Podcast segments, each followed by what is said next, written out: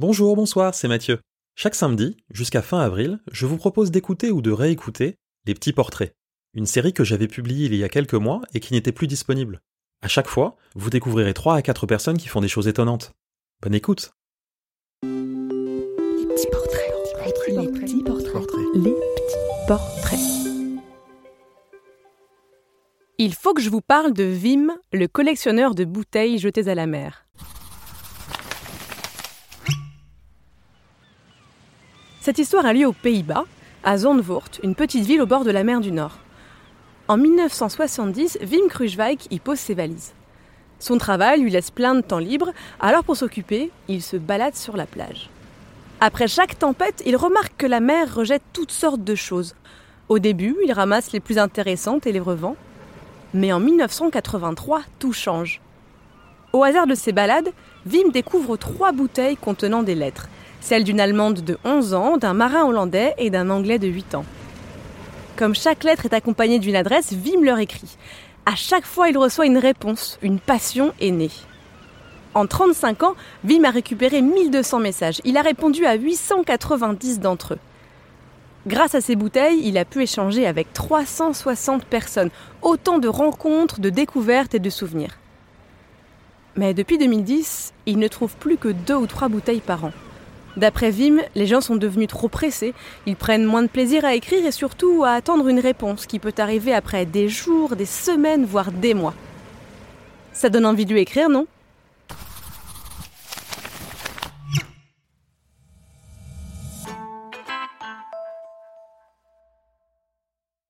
Il faut que je vous parle d'Irmela, l'effaceuse de haine.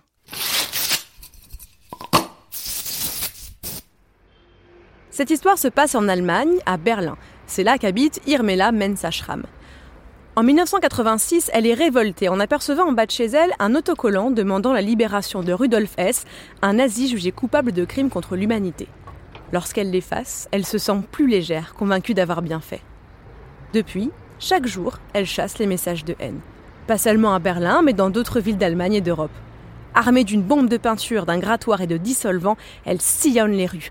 Les autocollants sont décollés, les tags détournés, les messages de haine deviennent des messages positifs, les symboles racistes des cœurs ou des smileys. À chaque intervention, elle prend le message en photo ou archive l'autocollant. Sa collection en compte près de 80 000. Elle lui sert à sensibiliser le plus de gens possible.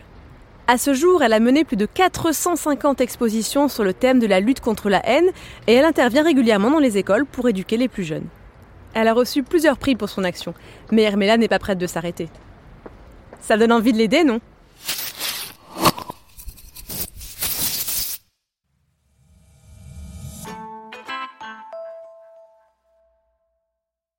Il faut que je vous parle de Tim, l'astronome aveugle.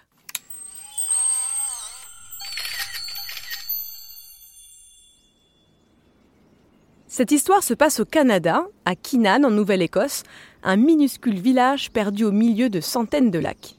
C'est là que vit Timothy Doucette, un curieux astronome amateur. Tim est né avec une cataracte, une maladie des yeux qui le rend presque aveugle. Comme sa pupille est tout le temps dilatée, elle laisse passer plus de lumière. Le jour, tout est trop lumineux pour Tim, qui doit tout le temps porter des lunettes spéciales. Mais la nuit, son handicap se transforme en super pouvoir il peut voir les étoiles mieux que personne. Un soir, en sortant d'une opération des yeux, il voit des milliers de points blancs dans le ciel. Tim croit que l'opération a échoué, mais c'est la voie lactée dont il distingue chaque détail. Les étoiles sont comme des diamants sur une tapisserie de velours. Ses parents lui offrent son premier télescope. Voir les étoiles de si près lui donne envie de les prendre en photo. Mais l'équipement dont il a besoin n'est plus fabriqué. Il met alors sa passion de côté pendant plus de 15 ans. En 2002, sa femme lui achète un télescope. Revoir les étoiles lui donne envie d'aller plus loin. Il construit son propre observatoire avec ses économies. Depuis, Tim apprend aux gens du monde entier à regarder le ciel. Ça donne envie de lui rendre visite, non? Les petits portraits. Petit portrait. Les petits portraits. Les petits portraits. Les petits portraits.